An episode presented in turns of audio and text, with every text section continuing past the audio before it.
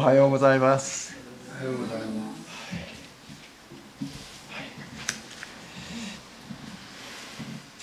えーあいにくの雨という感じでもありますけれども、それよりもむしろ、えー恵みの雨という気持ちが、えー強くいたします。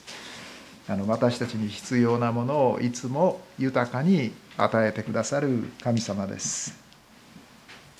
えー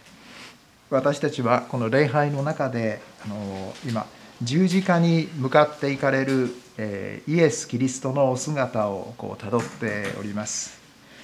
で今日は、えー人間とはえーどのくらい罪深いものであるかということが、えー語られているように、えー思います。えー前回のメッセージでは、えーキリストの裁判のいわば前半のところを、見ていただいたと思います。で、それはユダヤ人の議会で、でした。で、イエス様が「私はキリストだ」と言われました。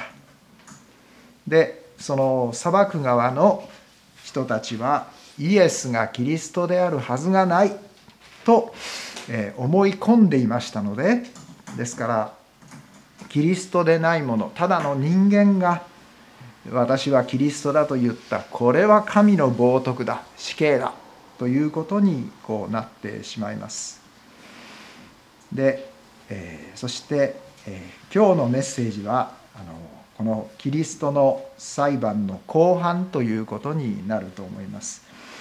でローマの総督ピラトの官邸でユダヤ人がイエスを死刑にしてくれということで訴えてまいります。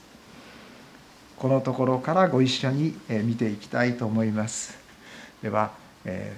神様の導きを求めてお祈りさせていただきます。恵み深い父なる神様あなたのこの全人類のに対するそしてこの全歴史に対する素晴らしいご計画をありがとうございます。聖書のお言葉を通して今朝も私たちを教え導いてくださいますようにお願いいたします。イエス様のお名前によってお祈りします。アーメン。今日ルカの23章の13節のところですからです。ピラトは祭司長たちと議員たちそして民衆を呼び集めこう言ったと出てまいりますけれどもまず、えーイエスに、えー敵対する人々がどういう反応をしたかということをご一緒に、えー見ていきたいと思います。でこのところでは、えー総督のピラトは、えーイエスは白つまり、えー罪がないから釈放すべきだと言います。でユダヤの指導者たちはイエスは黒だと、えー有罪だそして死刑だというふうに言いますので、えーこのユダヤの指導者たちそして民衆の発言のところはちょっと黒丸で。で、えーピラトの発言のところは白丸にちょっとさせていただきました。白丸黒丸白丸黒丸ということで出てまいります。で14節のところですがそしてピラトはこう言います。お前たちはこの人を民衆を惑わす者として私のところに連れてきた。私がお前たちの前で取り調べたところお前たちが訴えているような罪は何も見つからなかった。ということです。え無罪だ。というわけですね。でえさらに15節。えヘロデも同様だった。ヘロデにも尋ねたけれども私たちにこの人を送り返してきた。ということです。ヘロデも罪を認めることができなかった。で見なさい。この人は死にあたることを何もしていないとピラトは言います。で18節に飛び,、えー飛びましてしかし彼らは一斉に叫んだ、えこの叫びの強さですね。その男を殺せ。バラバを釈放しろと言います。でこの、バラバという人物ですがもうクリスチャンの方はもうよくご存知ですけれども、えマルコの15章6節7節まあ並行記事ですがそれをその言葉をここに書き出しています。でピラトは祭りのたびに人々の願う囚人一人を釈放していた。そこにバラバという者がいて暴動で人殺しをした暴徒たちと共に牢につながれていたということですがピラトはいつも杉越の祭りごとに民衆が願う一番願う人を釈放するということで、まあ、民衆の人気をそこで取ろうとこうしておりました。ところでこのバラバという人は暴動そして人殺しをしたということですがで牢につながれておりました。でこの暴動人殺しをした中でも一番中心的な人物がこのバラバと言われた人ででこの人この人こそ一番釈放されてはならない。そして極悪非道な人物でですからあいつが釈放されていいわけないだろう。と思えるような人物がこのバラバでした。私たちもよく極悪非道な人の例として例えばヒットラーをポッと挙げたりこうします。いわばそういう人物だったと思いますこのバラバは。でピラトの方から方がえ最初か最初にピラトの方からじゃあイエスを釈放しようかそれともあのバラバを釈放しようかどっちがいいというふうにこう呼びかけてまいります。当然あのバラバではなくてあバラバとだったらそらイエスを釈放する方がいいと、まあ、誰でもが言うだろうとピラトは思うわけですけれどもでもマルコの15章11節でもしかし祭司長たちはむしろバラバを釈放してもらうように群衆を先導したとあります今日のところでえ祭司長たち立法学者たちだけではなくて群衆も一緒に叫んでいますその理由は祭司長たちが群衆を先導したからだとここにはっきりあの書かれております。で群衆まで一斉に同時に、えー、イエスを十字架につけろというふうにその叫んでいくようになります。なぜあの彼らはここまで執拗にイエスを十字架につけようとするんでしょうか。えー、今日は十字架のこの日にかかられた日ですからこれは金曜日になりますでそれの5日前日曜日の日にイエス様がロバの子に乗ってエルサレムにキリストとしてこう入場してこられます。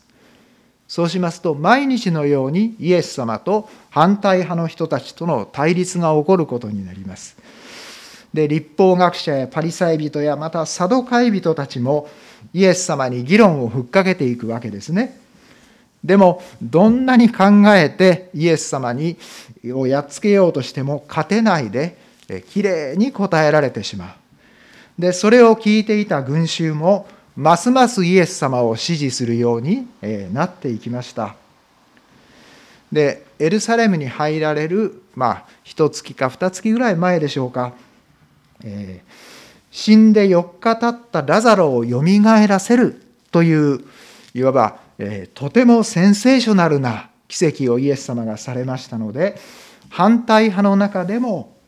大勢がイエスを信じるようになっていったという状況がありました。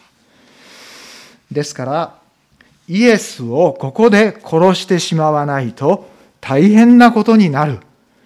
という、まあ、未曾有の危機感がこの指導者たち。そしてまた、えーえそれそれによって説得された、まあ、民衆の人たちにも、あったということになります。20節のところに行きますとピラトはイエスを釈放しようと思って再び彼らに呼びかけたと出てきます。で再び2回目ですね呼びかけます。で21節です。しかし彼らは十字架だ十字架につけろと叫び続けることになります。彼らのかたくなさ変わりません。そこで22節です。ピラトは彼らに3度目に言った。3回目です。この人がどんな悪いことをしたというのか。彼には死に値する罪が何も見つからなかった。だから私は無知で懲らしめた上で釈放すると3度目の宣言をします。でも23節では彼らはイエスを十字架につけるようにしつこく大声で要求し続けた。そしてその声がいよいよ強くなっていったということです。で、その結論はピラトにとってももう手に負えないということになってしまいまして24節彼らの要求通りにすることに決めたとあります。で、このピラトにとってもそうです。結局、まあ、イエスがどうも正しいというのは、ま、はっきりわかるわけですけれども、もうそんなことはやっぱりえ、ここまで来るとどうでもいいということになってしまいます。でイエスを釈放すべきだと彼は分かってます。で彼は、えー、裁判裁判をするその責任があります。正しい裁判をしなければなりません。でも彼にとって一番大事なのはユダヤを治めるこのローマ総督としての地位が安泰である保たれていくということになります。ですからこのバラバを釈放してそしてイエスをこの十字架につけられるためにこの、え引き渡していくということをします。で26節がありますがちょっとスキップして後で26節をご一緒に見たいと思います。で27節ですがイエス様が引かれて十字架につけられるために引かれていかれます。民衆やイエスのことを嘆き悲しむ女たちが大きな一群をなしてイエスの後についていった。ということです。イエス様のことを嘆き悲しんでいます。では特にこの女の人たちというのはこれは良い人なんでしょうか。でイエス様は何も悪いことをしていないのにひどい指導者たちによって、えー、今十字架につけられようとしている総督ピラトだって正しい裁判をすべきなのにそうしないそしてイエス様、えー、おかわいそうにということにえー、彼女たちはそう思っています。イエス様のためにこう泣いています。このイエス様に同情している人たち、この人たちも私たちはイエス様の味方だともう当然思っていることでしょうね。私たちはあのユダヤの指導者たちとは違うんだと思っています。でこういう人たちは普通あの善男善女とかというふうに呼ばれるのではないでしょうか。でもそういう人たちに対して28節イエス様はおっしゃいます。エルサレムの娘たち私のために泣いてはいけません。むしろ自分自身と自分の子供たちのために泣きなさいと言われます。イエス様おかわいそうにと泣く必要はありませんむしろもっとひどい目に遭わなければならない自分たち自分の子供たちのために泣きなさいとおっしゃいましてそして29節なぜならですね人々が、えー、不妊の女子を産んだことのない体飲ませたことのない乳房は幸いだという日が来るのですから、えー、子供のいない女の人これは身軽なので大変な災いの日に軽々と逃げることができる。そういう人たちは幸いだという時が来るんだと言われまして30節です。人々が山に向かって私たちの上に崩れ落ちよ丘に向かって私たちを追えと言い始めるということですね。山が崩れてきたら誰だって逃げます。でも神様の大変な裁きが来るのでむしろ山が崩れてきてそして下敷きになって死ぬ方がましだ。そうしたいという人々の叫びがここで書かれています。神の大変な裁きが来るということをイエス様はおっしゃいます。そして31節生木にこのようなことが行われるなら枯れ木には一体何が起こるでしょうか？と言われます。生木が滅ぼされ焼かれてしまうんでしたら枯れ木も当然ということです。つまり生木も枯れ木も徹底的に滅ぼされる時が来るということです。裁きの日が来る。で人間は自分の罪のために裁かれなければならない。そういう時が来るんだとイエス様はおっしゃいますでこの特にこのエルサレムの女の人たちですけれどもイエス様に同情的な人なんですけれども問題なのは自分の罪なんだということが分かってないということです。そして先ほど飛ばしました26節をここで見ていきたいと思います。26節ではイエス様の恵みを受けることができた人々のことが書かれています。彼らはイエスを引いていく途中、田舎から出てきたシモンというクレネ人を捕まえ、この人に十字架を負わせてイエスの後から運ばせたということです。イエス様は十字架を担がされて、えー、形状にゴルゴダの丘に向かっておられましたけれどももう前の晩寝ておられませんね。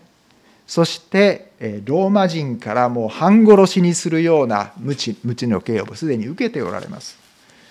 ですから十字架が担げる方が不思議です。よたよたしてますのでですからもうローマ兵は時間かかってしょうがないということですのでローマ人というのは占領したその地域地域で軍隊が移動します時に、手当たり次第に誰にでも、約荷物を運ばせるということができたわけですね。ですからその権利をここで使います。おい、お前、この十字架を運べということで、たまたまそこにいた、えクレネ人ですから、これはアフリカのあのリビアの出身のえユダヤ人であるシモンという人ということですね。で十字架を負わせてイエス様の後からこの運ばせます。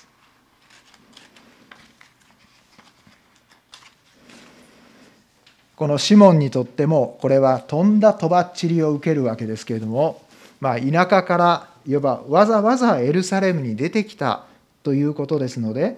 えこの日の彼の予定というのは多分あったはずです。でも急にこの重い十字架を担がされてですねでイエス様の後をついてゴルゴタの丘まで行かなければいけないということですね。でおそらくこのクレネ人シモンはそのまま十字架の一部始終をそこで見ることになったんでしょう。でこのクレネ人のシモンですけれどもマルコの福音書の方の記事を見ますとえー、子供たちの名前が書かれています。マルコ15章21節です。クレネ人シモンで、彼はアレクサンドロとルフォスの父で田舎から来ていたと書いてあるんですね。このアレクサンドロとルフォスという子供の名前をここに書くことで何かの意味があったんでしょうかということになります。でそうしますとマルコの福音書というのはローマで書かれたということがはっきりしています。ですからアレクサアレクサンドロとルフォスというのはローマでクリスチャンとして人々に知られている人たちだ。だからあのアレクサンドロさんとルフォスさんのお父さんですよこれが。とここで言っていることになりますね。でこの、えー、ルフォこの、えー、アレクサンドロとルフォスなんですけれども、えー、実はローマ人への手紙の16章のところではパウロがまだ行ったことのないローマの教会のクリスチャンたちに24人の名前を挙げてそれぞれに親しく挨拶をしています。その24人の中にこのルフォスの名前が出てきます。ローマ16章13節ですが、主にあって選ばれた人ルフォスによろしく、また彼と私の母によろしくというふうに出てきます。マルコの福音書が書かれた時代とローマのローマ人への手紙が書かれた時代あの、えー、大体同じ頃の年代になります。えー、他の23人には主にあって選ばれたなんて書いてないんです。でもクリスチャンでしたら誰でももちろん主にあって選ばれて救われたわけですね。でもこのルフォスという人はもう特別にそう言えるようなそういう人なんだということになります。ルフォスはローマで有名な人のはずですね。ですからパウロがその24人の中にそのルフォスの名前を挙げたとしても何の不思議もありません。彼こそ神様から特別に選ばれたと言われるような、えー、すごい人ですよ。だってお父さんがイエス様の十字架を担いだんですから。それがここにも表れていると思います。そして今日はもう説明の余裕はありませんがその後にまた彼と私の母によろしくとパウロが言ってます。え？とここで思います。このルフォスのお母さんがパウロは私のお母さんとも言ってるんですね。でこれはパウロが、えー、ルフォスの家でこのつまり、えー、このシモンの家でしばらく、え、大変お世話になったということを表しているようですけれども今はちょっと触れることができません。でこのクレネ人シモンこの人は自分が望んだわけではありません。むしろ嫌だったでしょう。仕方ないからそこまでその丘まで行ってやろうと彼は思ったかもしれません。でもそのことが彼がイエスが一体どなたなのかキリストだということを、えー、分かることができる経験に導いていきます。えー、ユダヤの指導者たち今日見てきました。イエス様を何が何でも否定していきます。当然救われていません。で、その指導者たちに軽々説得されてしまった民衆もやはり同じですね。イエス様を声を合わせて否定しました。で、イエス様に大変同情して、そのために泣いていたエルサレムの女の人たちも、それだけでは救われていません。で、クレネ人シモン。この人も、あ、誰かが十字架にかけられるんだな。あ、お気の毒にと思ってたんでしょうけれども多少の同情ぐらいはしたかもしれませんけれどもでもこの人はイエス様を救い主と信じて救われていくことができました。ではイエス様は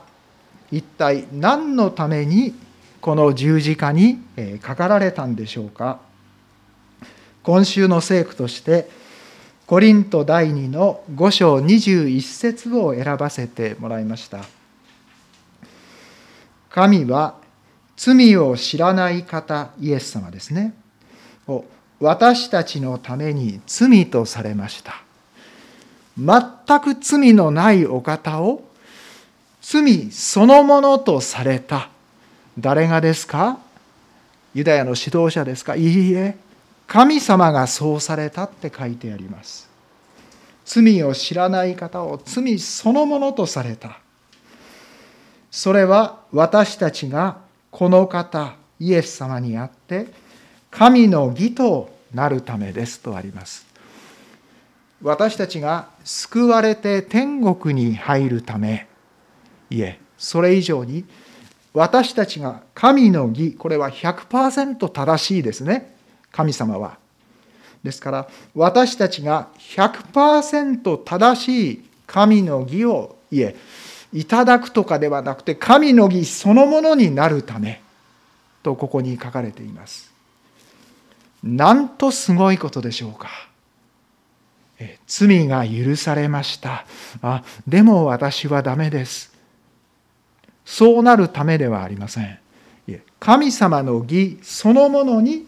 イエス様を信じた者が誰でもならせていただくためにイエス様は十字架にかかられました。人間というのはどれほど汚いんでしょうか。今日も見ていただきましたけれども本当にこの反対派自己中心です。泣いていた女の人たちもイエス様はかわいそう。ああでも自分じゃなくてよかった。なんてやっぱりそうも思ってたでしょうね。人間というのは自分が正しいとし歩もうと思っていましても今日のところでもそうですがその暗闇の力に押し流されてしまうともうどうしようもなく罪に凝り固まってしまうというところもこう見ていただきました。そういう人間を救う神のご計画が十字架ということになりますでその自分でどうしようもない人間を救うそれが神の御心だということになります。えー、あのある、えー、看護学校に行っておられた方が、えー、ちょうど二十歳の時だったんですけれども、えー、教会で英会話を教えていると聞きまして英語を勉強したいからということで教会に行かれました。そしたらバイブルクラスだったということですね。まあ英語でやってるからいいかなということで出席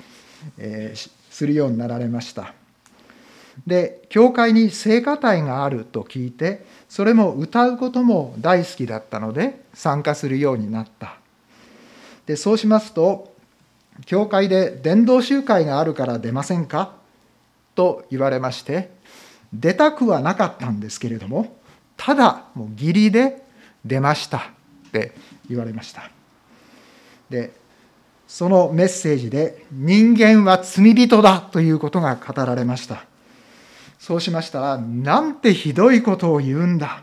もう教会に行くのはやめてやるってその方思われて家に帰られました。でその時から、え急に、えうつ状態にその方なってしまわれましてもう夜は夜でこう眠れないということになったんですね。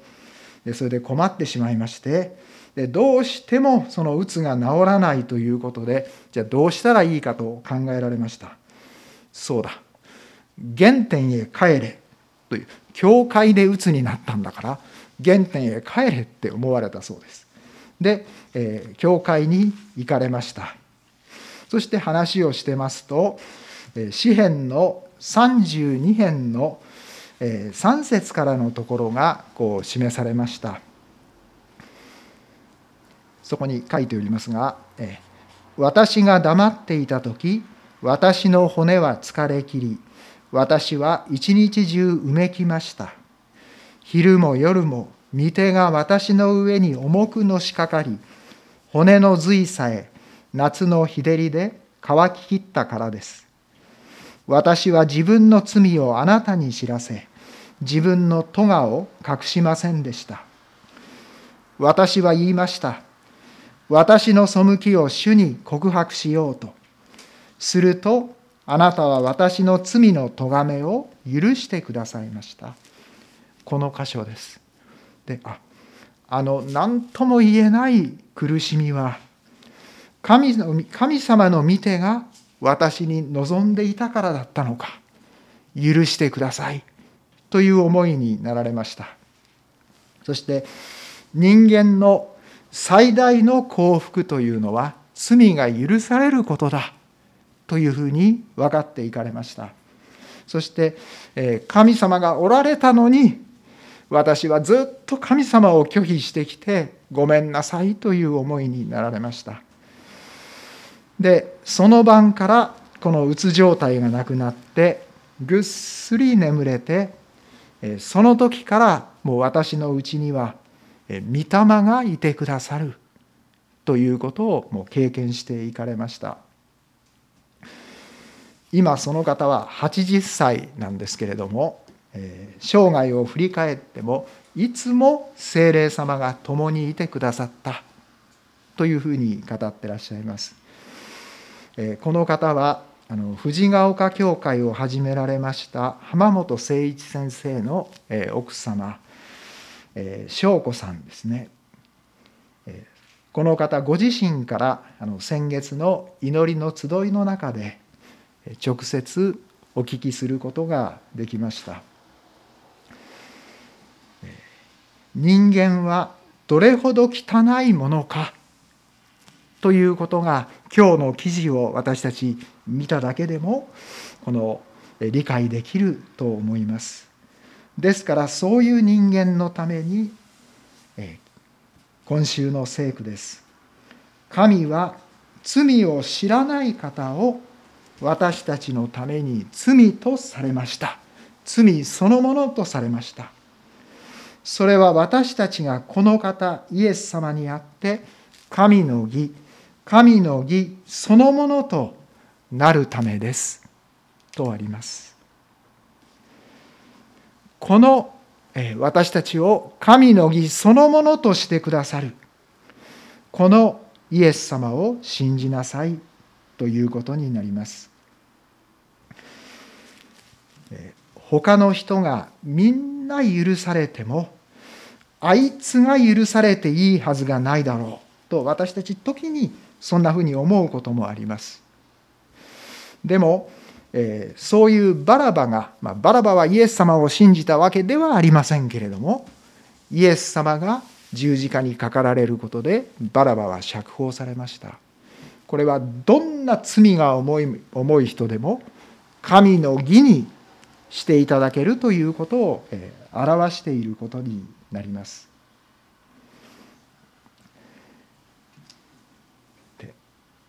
ですから私たちも、えイエス・キリストを信じたらこの罪が全部許されて、え神の義そのものに変えていただけるいいえクリスチャンでしたら変えていただくことができましたということになります。神の義として生きるために努力しなさい。いいえ、私たちの努力で何とかそれを積み上げてそうなっていくということではありません。神様が私たちにいつでも神様ご自身の正しさそのものを与えてくださいます。その神様に信頼して歩んでいきなさいということがここで言われています。そうしますとイエス様は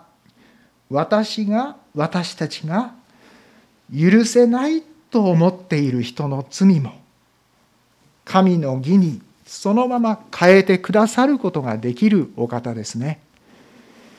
私たちはこの方をそのように変えてください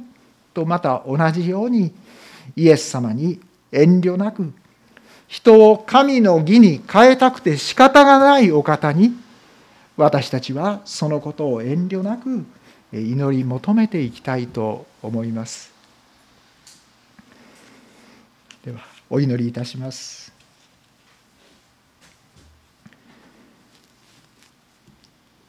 父なる神様すべての人が本当に徹底的に自分の罪が分からずそして自分がなんとかそこそこちゃんと歩めばいいかなんていうふうに思っているものだと思います。でもそうではなくて私たちは自分のありのままでその罪に気づいた時にいつもイエス様がその罪を全部そのまま担ってくださくださいましたから私たちはただあなたの素晴らしさ清さ正しさそれを与えてくださるようにお願いすればよいだけであることをありがとうございます。あなたが私たちをそのようにしてくださることをありがとうございます。いつもそのあなたと共に歩むことができますようにそしてあなたの義をあなたに表していただくことができますようにどうぞ私たちをも導いてくださいイエス様のお名前によってお祈りします。アーメン